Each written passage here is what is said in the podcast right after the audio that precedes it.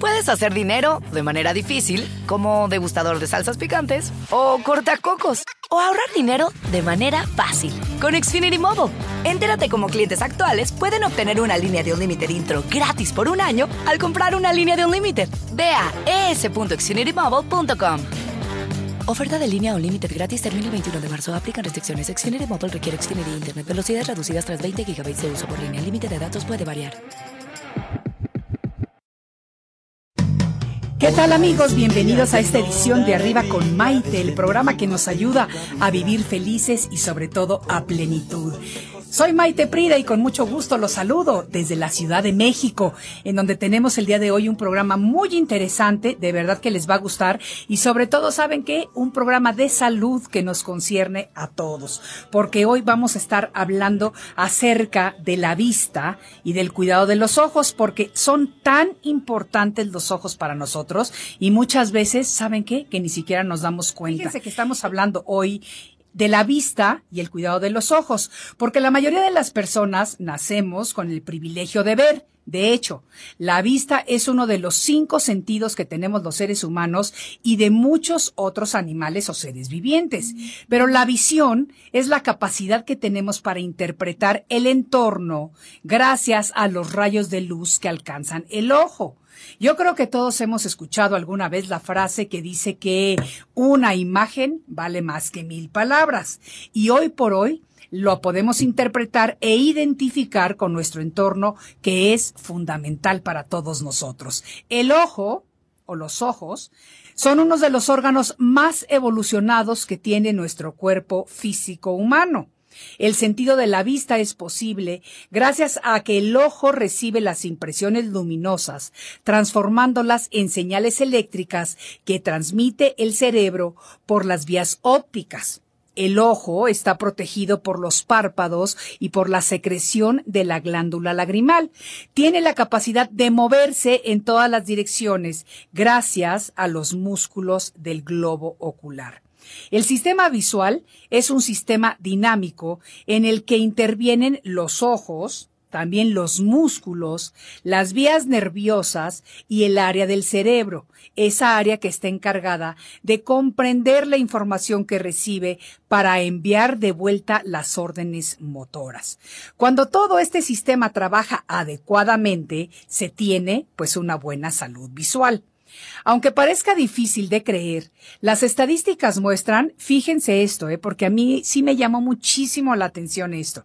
Las estadísticas muestran que más de un 50% de la población, 50%, es decir, la mitad de la población, padece algún tipo de disfunción visual y un 10% tiene una visión limitante.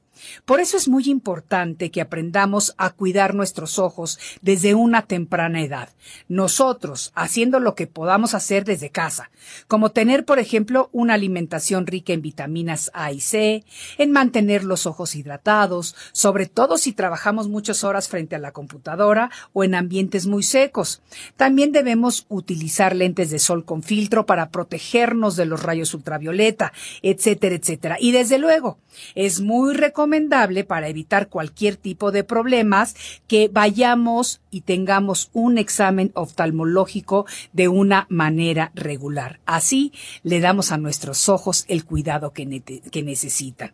Es común decir que nuestros ojos son la ventana de nuestra alma y desde un punto de vista espiritual así es, ya que por medio de la mirada podemos identificar y percibir sentimientos profundos de otras personas. Ahora bien, los ojos también pueden causarnos incomodidad e irritación, por no hablar de algunos problemas más serios de salud si no los cuidamos como es debido. Así que por eso, el día de hoy tenemos en el estudio a la doctora Alicia Juárez Vargas, quien nos va a ayudar a entender algunos de los problemas más comunes de los ojos y sus tratamientos. Así que si tienen preguntas, ya les digo yo, consulta gratis el día de hoy con la oftalmóloga en el estudio. Así que no se vayan, Regresamos justo después de una pausa. Soy Maite Prida y esto es Arriba con Maite. Estás escuchando Arriba con Maite. Enseguida volvemos.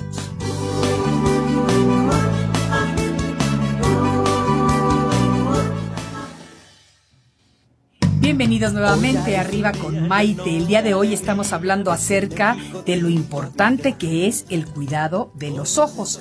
Y por eso invitamos a nuestro estudio a Alicia Juárez Vargas. Ella estudió optometría en la Escuela Superior de Medicina del Instituto Politécnico Nacional. Cuenta con cursos de farmacología y topografía corneal digital, así como un diplomado en farmacología ocular.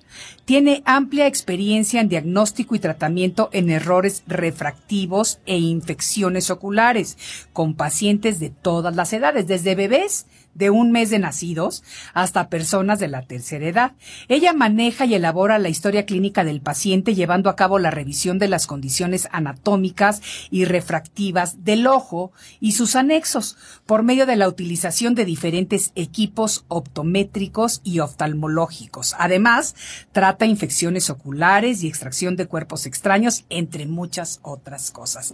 Así que amigos, vamos a darle un fuerte aplauso de bienvenida a la doctora Alicia Juárez Vargas.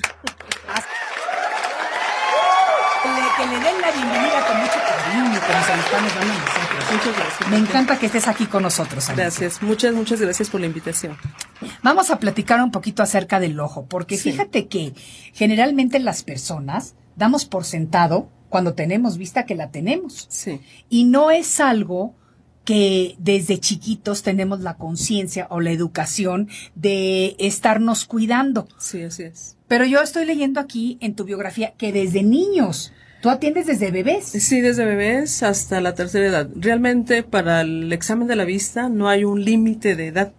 Puede ser y desde bebés es mucho mejor. ¿Ah, porque entonces vamos a crear que ese niño tenga una buena visión desde pequeño porque conforme van creciendo, las personas piensan que así es el mundo, que así se ve.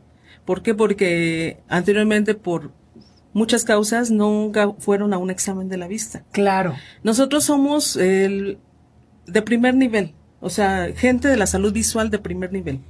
Entonces nosotros eh, atendemos. Sí. Y de acuerdo al diagnóstico que tenga ese pacientito, lo podemos tratar nosotros, los licenciados en optometría, o lo podemos referir a los oftalmólogos, que trabajamos de la mano, tanto ellos como nosotros. Claro.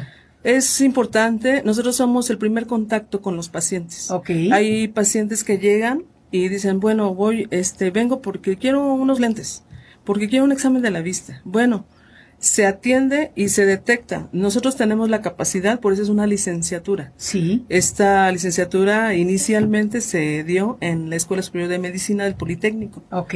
En marzo estamos por cumplir 70 años que se da la se da la carrera en el Poli. 70 años. 70 años. Qué maravilla. En marzo. Ay, sí, qué bien. Hay que hacer Estaremos festejando. Ay, sí, exacto, exacto, exacto. Y ya posteriormente se empieza a dar en la en la UNAM. Sí en la Universidad de Aguascalientes y ya se ha dado, ahorita ya se da a nivel de varios estados a, nivel universitario, licenciatura. qué bueno, qué bueno. Y por ejemplo, cuando tienes razón en lo que dices, muchas veces, y porque yo conozco a una persona que, que le pasó esto, que toda la vida vio mal. Sí. Pero no sabía lo que era ver bien, sí. porque nunca vio bien hasta que era adulto joven. Entonces, me acuerdo perfecto, era, es el amigo de uno de mis hijos. Y me acuerdo que cuando fue con su mamá a hacerse su primer examen, de la vista y le pusieron los lentes por primera vez, me acuerdo que llegó a mi casa y decía, es que veo la luna redonda. Y le digo, ¿cómo que ves la luna redonda? Pues, ¿cómo es la luna? O sea, me decía, pues es que yo siempre la veía con un halo alrededor y ahora veo que no tiene halo. Y entonces digo, ¿cómo? Y entonces luego empezaba a decirme, yo veía las flores que todas estaban juntas. Ahora veo que son flores separadas. Ese tipo de cosas que una persona, como te digo yo, da por sentado que está viendo. Si este chico hubiera tenido un examen a una menor edad, creo que hubiera visto la luna sin el halo desde muchos años antes. Fíjate, nosotros en la carrera, este, actualmente ya se hace como un como una materia, digamos que obligatoria, jornadas de jornadas de este atención visual a los niños en las primarias. Ah, qué bien. Estábamos, hacíamos brigadas en las primarias, en los asilos, en los reclusorios y de ahí se detectaba, nosotros iniciamos a hacer esas brigadas y se empiezan a detectar niños Sí. con problemas de la vista. Entonces las maestras decían, es que ese niño es muy inquieto, ese niño no le gusta estudiar, ese niño, este, no, no, eh, no, no, no quiere estudiar. Sí. No era que no quisiera estudiar, era que realmente ese niño no veía las letras del pizarrón. Y optaba mejor por estar molestando a sus compañeritos, por Claro, por distraerse, porque se aburría. hacer avioncitos, menos escribir, porque él no veía las letras del pizarrón. Claro. Entonces se detectan todos esos problemas que hay, que normalmente en los niños se presenta la hipermetropía. La hipermetropía ellos pueden ver muy bien, eh, relativamente bien, a lo lejos, Sí. pero de cerca bien. Y si a eso le sumamos que puede ir acompañado de un astigmatismo, entonces el astigmatismo es una distorsión, una deformación de la imagen. Y si, y si a eso le agregamos que está distorsionado y aparte está borroso, pues no veo, Ok. ¿no? Entonces, yo, yo creo que los términos más comunes, y, y no sé si soy nada más yo, pero muchas personas Sí. que escuchamos dentro de las enfermedades, por así decirlo, Sí. de- del ojo son la miopía y el astigmatismo. La miopía, la hipermetropía y el astigmatismo. A ver, ¿qué es la miopía? La miopía. Las personas miopes pueden ver muy bien aquí, de cerca, Sí. pero de lejos se ve borroso. Ah, yo soy miope. Sí. Sí. Y astigmata. Ah, sí, ay, sí, es cierto. Ah, Y pues si tú conoces mi historial, Sí. es cierto, es cierto. Entonces, le aso- estamos asociando los dos. Sí. Ya, ya estamos diciendo que esa persona tiene un astigmatismo miópico. Porque Ok. tiene la miopía y tiene el astigmatismo. Pero hay personas que a lo mejor tú las habrás visto en algún momento que traen sus lentes como si tuvieran unas lupas. Sí. aquí, y se le ven unos ojotes. Sí, sí, sí, sí, sí. Esas personas son hipermétropes. Ah. Ellas no ven aquí, no ven este lo cercano. Ok. Es lo contrario del miope. Ellos Ok. no ven aquí de cerca, pero ven más o menos lejos. Los miopes no. Los miopes hacen esto. Entrecierran los ojos para ver de lejos. Esa soy yo. Es un miope. Esa soy yo. Y mi mamá Sí. siempre me decía, te van a salir patas de gallo. Y Sí. pero es que no Arrugas amiga". prematuras. Exacto. Ay, pero de todas maneras me van a salir y me salen. O sea, ¿qué puedo hacer? Sí, claro. entonces eh, eh, en los niños es muy frecuente un, una hipermetropía, Sí. pero asociada a un astigmatismo. Ok. Es muy poco frecuente, pero sí lo hay, encontrar miopía pura, hipermetropía pura. Siempre viene combinado. Ah, sí. ¿y por qué? Pues por la, la deformación de la córnea, los rayos de luz que entran a la retina se van, este, no entran y no tocan el punto infinito que digamos, Sí. que es lo que es la imagen nítida que se de- debía de formar a, a seis metros. Sí. Con- consideramos un punto infinito.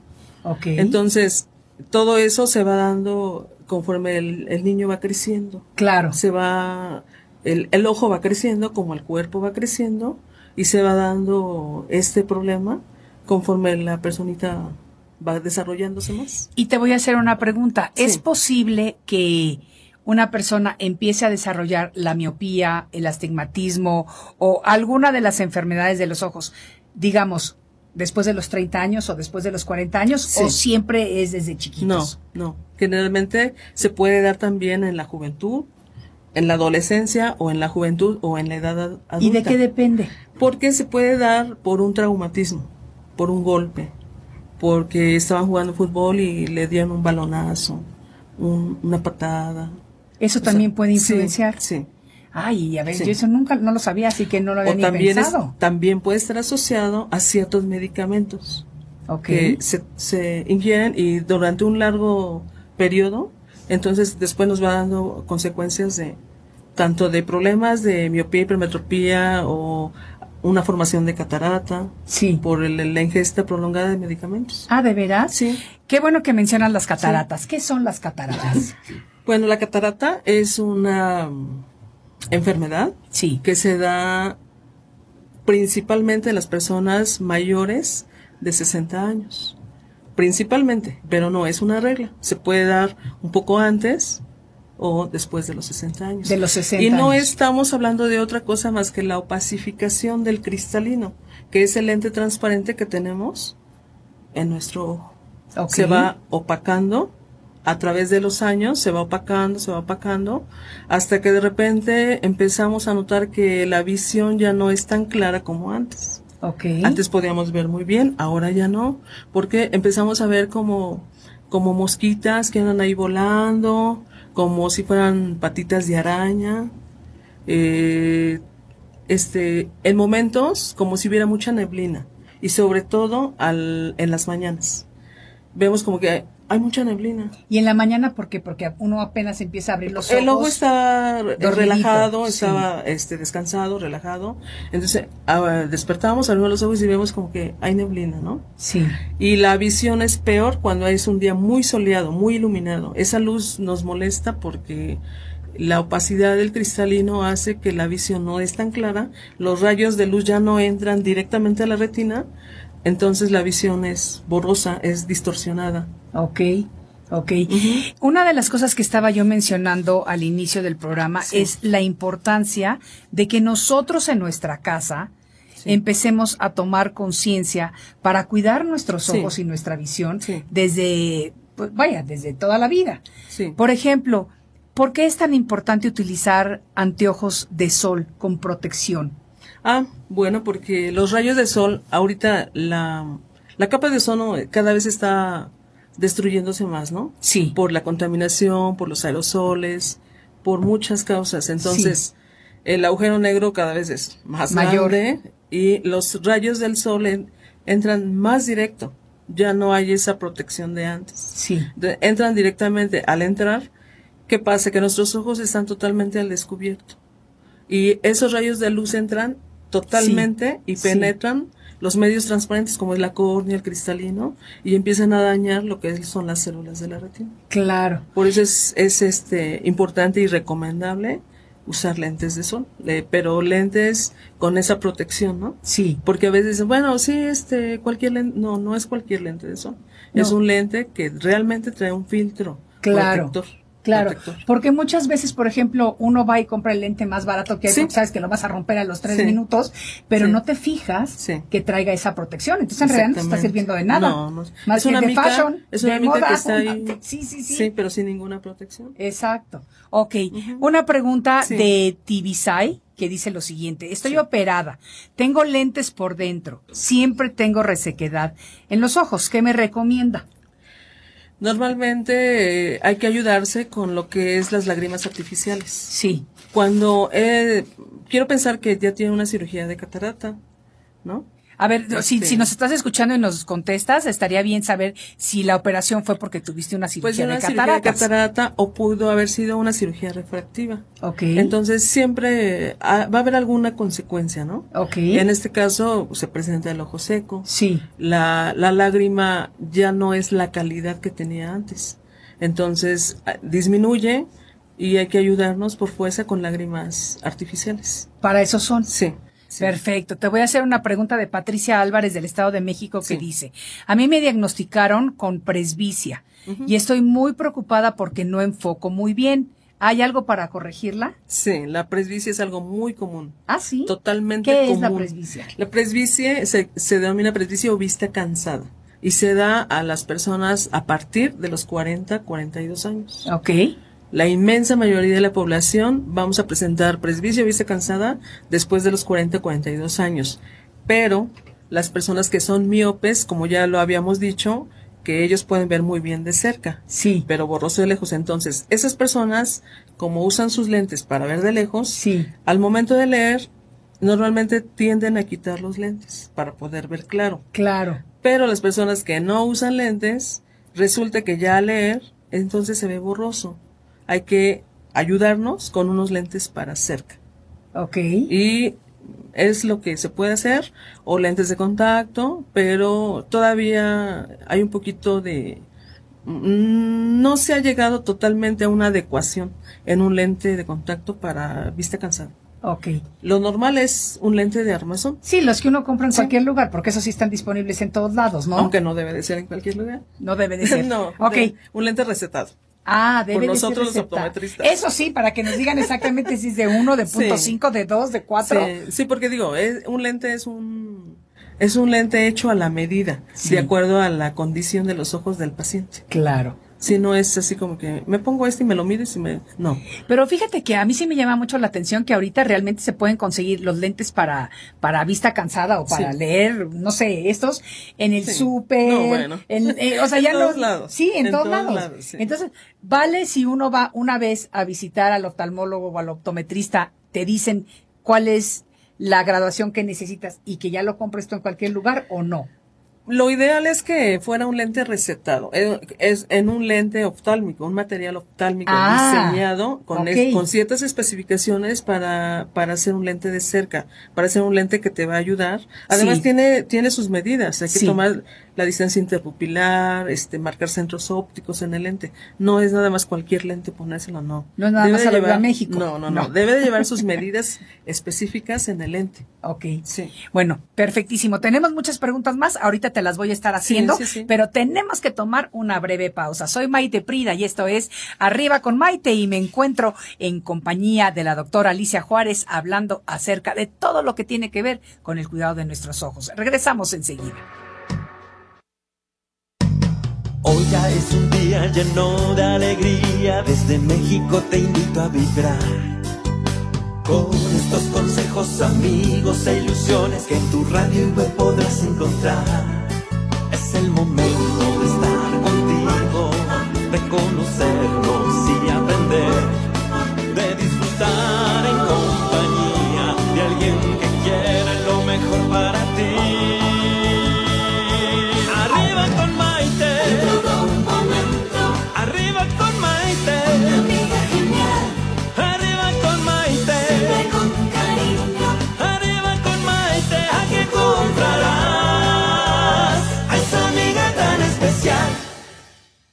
Regresamos a hablar acerca de la vista y el cuidado de los ojos con la doctora Alicia Juárez Vargas. La verdad es que es un tema muy interesante y a veces no le prestamos la atención necesaria. Por eso creo que es importante, sobre todo señoras, señores, mamás, papás, vamos a poner atención y a crear esa conciencia o esa educación de que desde chicos nuestros hijos tienen que ser vistos por un oftalmólogo para saber si ven bien o si como mi amiga o mi amigo optometrista, como mi amigo decía, que pues creía que todo tenía un halo alrededor. Sí. Exacto. Sí. Otra pregunta para ti, dice Consuelo Ramírez Gorbea de la Ciudad de México. Buenas tardes, doctora. ¿Se pueden quitar las cataratas con operación de láser? Sí, claro. ¿Sí? Sí. La catarata es dentro de los dentro de las personas con discapacidad visual ocupa hoy en día en México un alto índice de discapacidad visual debido a las cataratas. Entonces, la catarata es en la infinidad de los casos es totalmente eh, con cirugía. Ah, Con siempre. cirugía, Es de la única manera que se Sí, quita. Sí. Y para eso nosotros, yo, dentro de mi consulta, llega una persona de 60, 70 años y me dice, doctora, no veo. Es que veo todo borroso, ya no le veo la cara a, los, a las personas. Cuando alguien me habla, me dice, no me saludaste, no me quisiste hablar. No es que no les quise, quiero hablar, es que ya no las veo.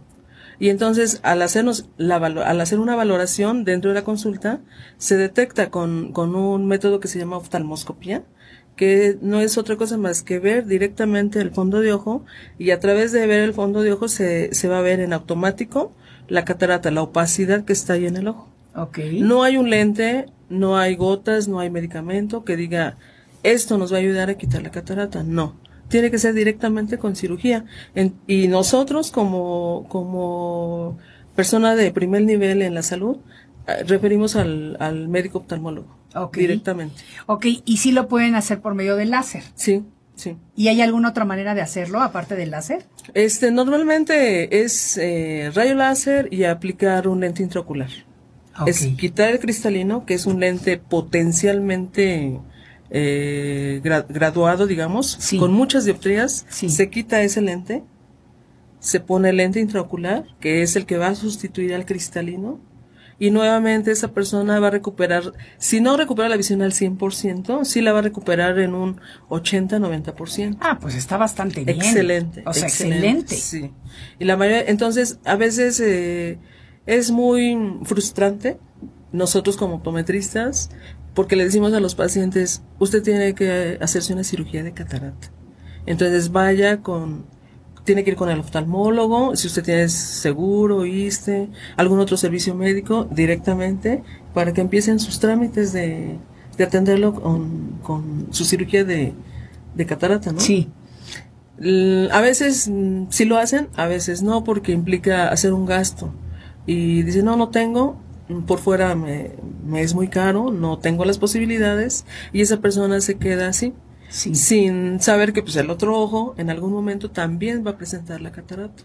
Y, y generalmente, por ejemplo, en las cataratas, ¿se presentan en los dos ojos o en uno o de qué depende? Inicia en un ojo, se va a presentar en los dos en la edad ya adulta, tercera edad. A veces inicia en una edad temprana porque también se da por traumatismos. Ah, también. También se da por traumatismos, se da por este medicamentos, un ingesto prolongado de medicamentos también provoca una catarata. Puede ser también cataratas congénitas, que hay niños que ya nacen con, con catarata. ¿De veras? Sí. Y ellos sí, pero ellos, por ejemplo, sí se da cuenta los doctores al momento del nacimiento o no. Eh, anteriormente no. Actualmente sí, ya se hace lo que es la, este, el tamiz oftálmico. Ok. Actualmente ahora en los bebés que, que nacen se les hace el tamiz oftálmico, en donde se valora precisamente la, los ojos, los reflejos, la, el fondo de ojo y que no haya ese problema de que tenga catarata congénita. Perfecto. Otra pregunta de Juanita López Madero de la Ciudad de México que dice lo siguiente. Yo padezco de ojo seco desde hace varios meses. Me pongo lubricantes de gotas, pero me sirven por un ratito y se me vuelven a secar. ¿Es normal? ¿Cada cuánto me puedo aplicar las gotas? ¿Y hay algo más que pueda hacer? Bueno, eh, aquí, aquí sí eh, valdría la pena eh, que ella acudiera con el oftalmólogo. Sí. Porque ellos hacen otro tipo de estudios este, para detectar si hay algún otro problema, una enfermedad Sí. que estuviera causando el problema de ojo seco. Ok. Sí, porque también hay enfermedades que causan eh, el problema de seco. O sea que primero hay que ver si hay algún problema más serio. Sí. Sí, porque muchas veces también esa es una cosa que todos tenemos. Sí. Nos encanta automedicarnos Sí. y todos nos creemos de repente que sabemos lo que lo que sucede, se me secó el ojo, pues voy a la farmacia y compro unas gotas que te las venden en cualquier lugar y, y te empiezas a, a poner las gotas y a lo mejor, pues como tú dices, puede ser eh, puede estar originando una enfermedad. Otra causa también que pudiera ser eh, que, este- que trabaje mucho tiempo con, con aire acondicionado. ok. Aire acondicionado también nos origina ojo seco. Ah, sí. Sí. Sí. O el trabajar por periodos prolongados en la computadora Sí. también nos va a originar ojo seco. Ok. Eh, las personas que, que trabajan con la computadora por largos periodos, las personas que están mucho tiempo, eh, que su trabajo es estar, ¿no? Sí. Con los dispositivos, Sí. todo eso. ¿Qué pasa? Que el parpadeo se va inhibiendo poco a poco. Ya no parpadeamos como antes, sino que eh, la- fijamos más tiempo, la lágrima se evapora más rápidamente y el parpadeo ya no es tan continuo, tan frecuente como antes. ¿Y de qué nos sirve parpadear? Ah, importantísimo. A ver. El parpadeo lo que va a hacer es humectar, lubricar nuestro ojo. Ah, eso Está es lo que hace. ¿eh? siempre totalmente humectando eh, eh, nuestro ojo, nuestra córnea. Fíjate, eso lo acabo de aprender hoy día. Sí. Todos los días se aprende algo nuevo. Es verdaderamente cierto. Te voy a hacer otra pregunta de Coquito. López. Ella nos dice, Coquito, saludos hasta Los Ángeles, California. Wow. Nos dice, ¿hasta qué grado daña el glaucoma un trasplante de córnea? ¿Y qué posibilidades hay de otra cirugía para mejorar la visión? Bueno, este aquí realmente es algo muy específico, no se puede generalizar y ahí más bien ella tiene que seguir los criterios de su médico oftalmólogo. Sí. ¿Por qué? Porque aquí la prioridad es eh, que el glaucoma no avance, que el glaucoma esté controlado. El, el glaucoma es la pérdida de la, de la visión porque se estrechó, se estrechó los conductos que nutren al ojo, el humor acuoso, el humor vitrio, la presión sube, hay que aplicar gotas para controlar el glaucoma. ¿Por qué? Porque si, si se acelera esto, nos está dando una ceguera, una Ah. visión, pérdida de la visión total. Ah, entonces, sí. si el glaucoma está controlado, sí va a haber algo de visión. Si no un 100%, 60, 50% de visión. Y eso ya digamos que tendría que estar directamente relacionado con su con su médico. Con su médico y con Sí. su caso particular. Sí, Coquito, sí, por favor, no dejes de ir al médico para revisar digamos eso. que a lo mejor una cirugía, ¿cómo decía? Una cirugía de Eh, decía un trasplante de córnea. trasplante de ¿Qué tanto córnea. daña el glaucoma un trasplante de córnea? Pues está muy relacionado. Y la, el, el trasplante de córnea no siempre nos va a lograr, no siempre nos va a decir que el ojo lo acepta. Es, hay, que esperar que no haya rechazo por parte del ojo. ¿Cómo cuánto tiempo se espera? Pues a veces se ve muy rápido, 30 días, dos Ah, meses, sí. Ok, ok. Sí, porque el ojo dice, bueno, a ver, ¿es mío, no es mío? Estamos esperando que no haya un rechazo de, Claro. del mismo ojo. Perfecto. Olga Lugo, saludos con mucho cariño, dice, eh, qué buen tema. Cuiden ojos hasta las caídas, golpes en la cabeza afectan, que es lo que tú nos estabas Sí, diciendo. Yo no lo sabía, ¿eh? O Sí. sea que no lo sabía. Yo pensé que tenía que ser algo Hay, muy hay grave. que, hay que recalcar algo muy importante y que yo siempre le digo a mis pacientes. Usted tiene que cuidar sus ojos más que cualquier otra cosa, sobre todo en pacientes que son muy miopes, altamente miopes. Estamos hablando de un paciente miope que necesita un lente muy grueso, con mucha graduación, y a veces no se les dice. Entonces yo le digo a los pacientes, usted no tiene que cargar, no tiene que hacer esfuerzos, porque eso nos va a derivar en que la retina empiece a desprenderse por el mismo esfuerzo. Por el esfuerzo. Por el impacto. Fíjate, Sí. fíjate. Pues dice Olga que ella es de baja visión y ella lo ha comprobado porque a ella le pasó eso de haberse dado un golpe. Imagínate. Y Coquito nos dice, gracias amiga, seguiré el consejo. Wow, en serio mi problema, menos mal que sí estoy al tanto con el doctor, gracias. Yo tengo el trasplante de córnea y el glaucoma sí ha afectado mi visión en el ojo. Gracias por el saludo. Dios Sí. las bendiga. Nos bendice y a ti también, mi querida Coquito. Ahora vámonos con Juanita López Madero de la Ciudad de México que dice, yo padezco de ojo seco desde hace varios meses. Me pongo lubricantes de gotas, pero me sirven un ratito y se me vuelven a secar. Ah, esta ya, yo ya la había hecho. Ya la había sí. leído. Perdón, es que no la marqué como leída. Josefina Ramírez Gutiérrez de la Ciudad de México dice, mi doctora me recomienda que use lentes de contacto, pero yo entreno natación y no sé si es seguro usarlos. ¿Me puede decir, por favor, si se pueden usar en el agua? Lo más recomendable es que no.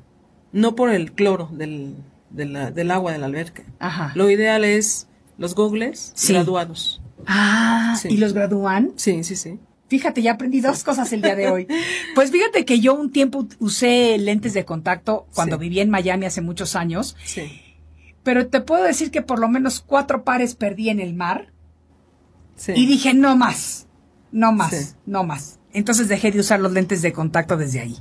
Sí, digamos que una persona que practica natación, todo eso, lo ideal es graduar unos, unos gogles. Sí, Aparte de que le va a servir de protección, claro. Está graduado de acuerdo a sus necesidades. ¿Y esos dónde se gradúan? ¿Tú los tienes? Con nosotros. Ah, esos no me has vendido a mí, ¿eh? O sea que. Es que no ya- me has dicho que No, pues es que yo no sabía, pero bueno, ya aprendí algo nuevo también. Sí. A ver, Rocío Hernández pregunta: para la resequedad de los ojos, ¿qué hacemos? Eh, volvemos a repetir, hay que usar lágrima artificial.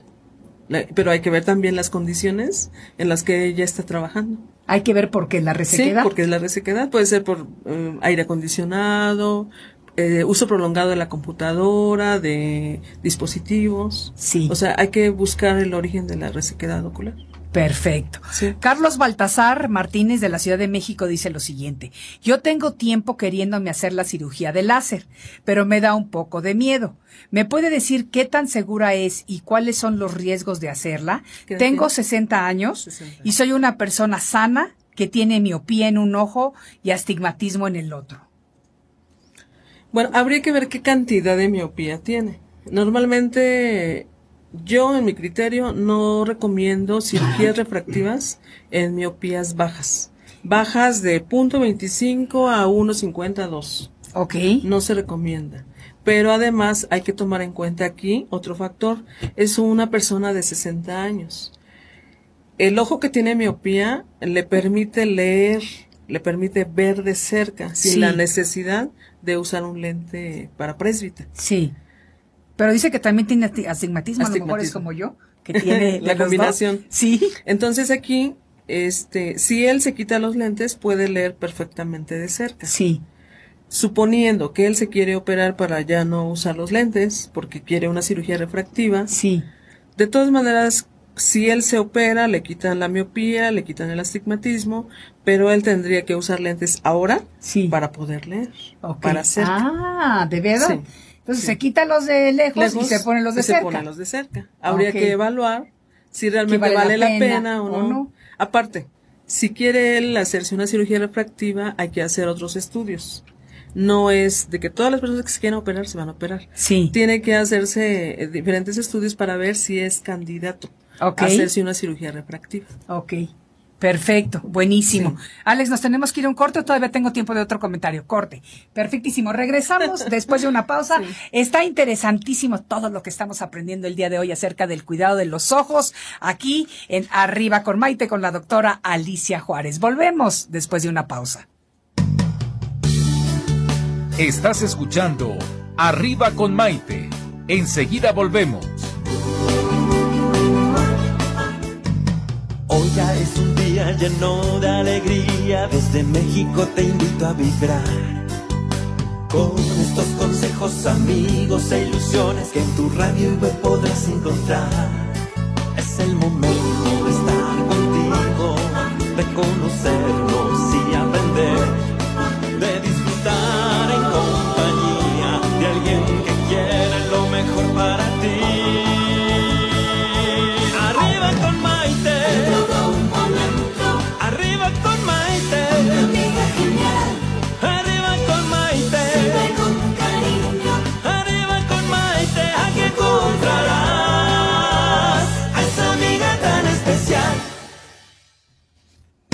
Continuamos hablando acerca de la vista y el cuidado de los ojos con la doctora Alicia Juárez Vargas. Y vamos a hacer otra pregunta porque de verdad que la gente ha estado aprovechándose de la consulta gratuita del día de hoy. Carolina Vargas de Gavilán del Estado de México dice lo siguiente. Tengo dos hijos de 7 y 5. ¿Desde qué edad se debe llevar a los niños a revisarles los ojos? Ah, Ya, muy bien lo que ya estamos desde diciendo. ahorita, sí. Sí.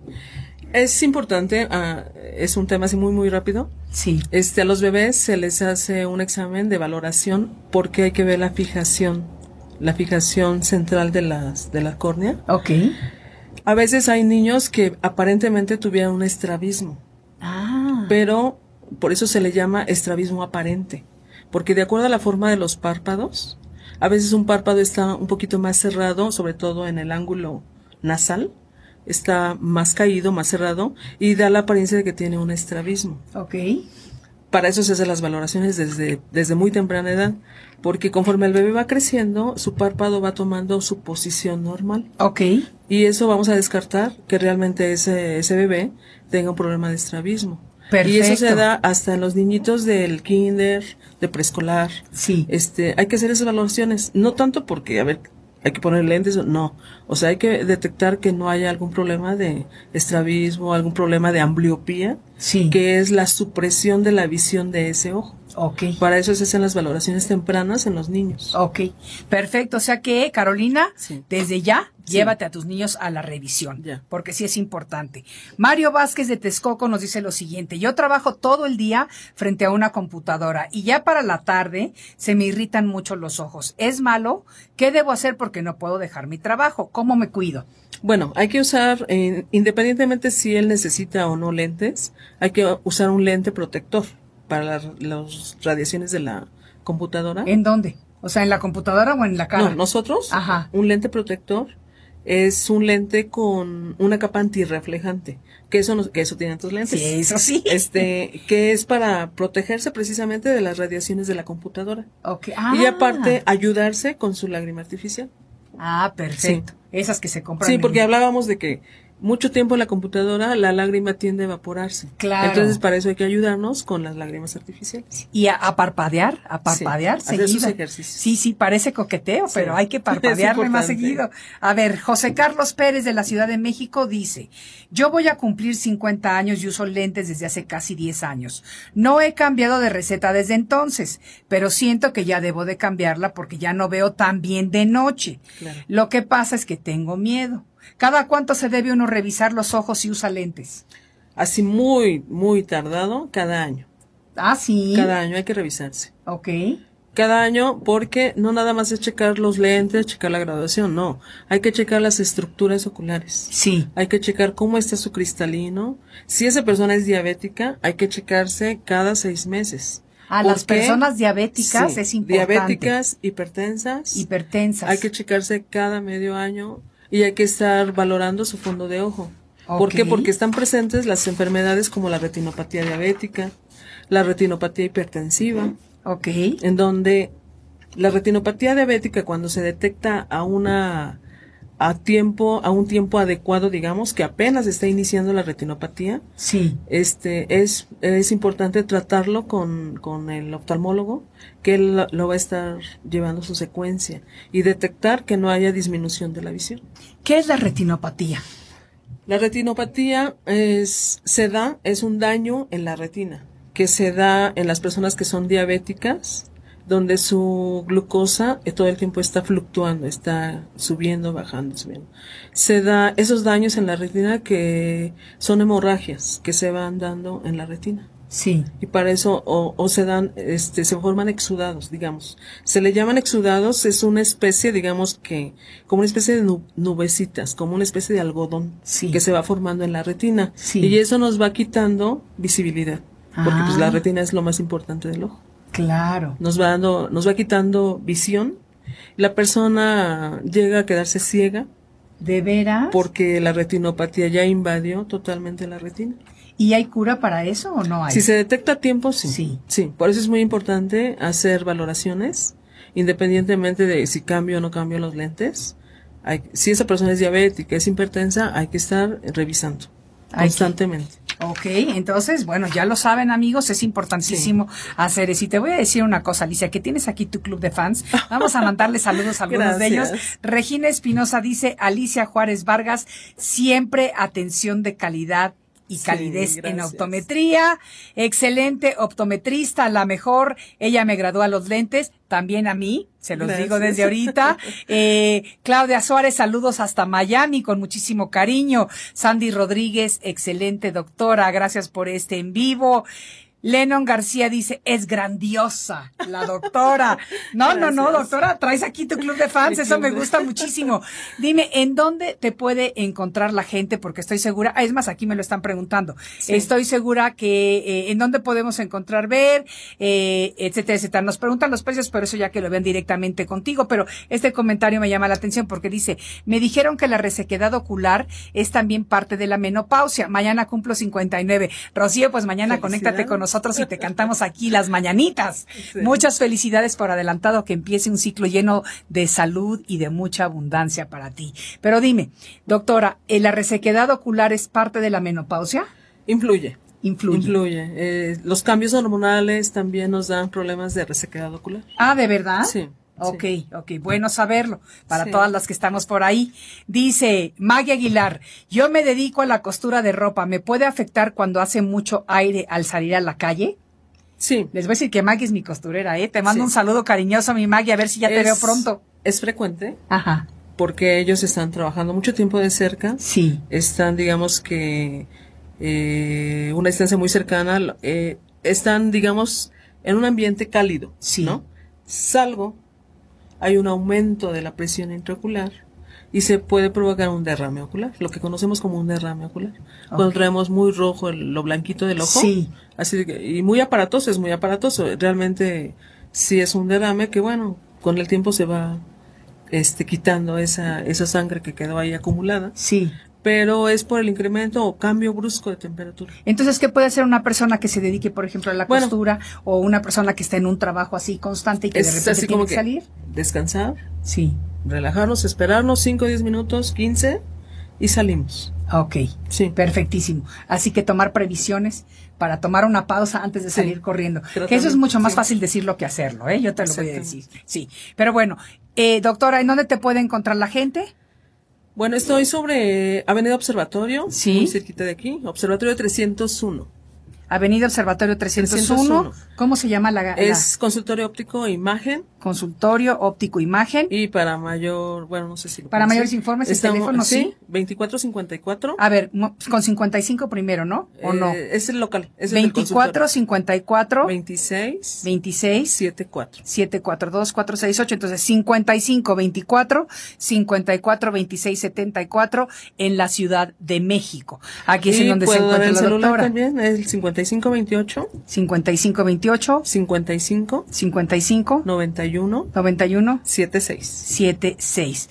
Perfectísimo. Entonces ya lo saben amigos, es muy importante que tomemos las precauciones necesarias para cuidar nuestra vista y el cuidado de los ojos. ¿Qué consejo final le puedes decir a las personas que nos están escuchando en este momento?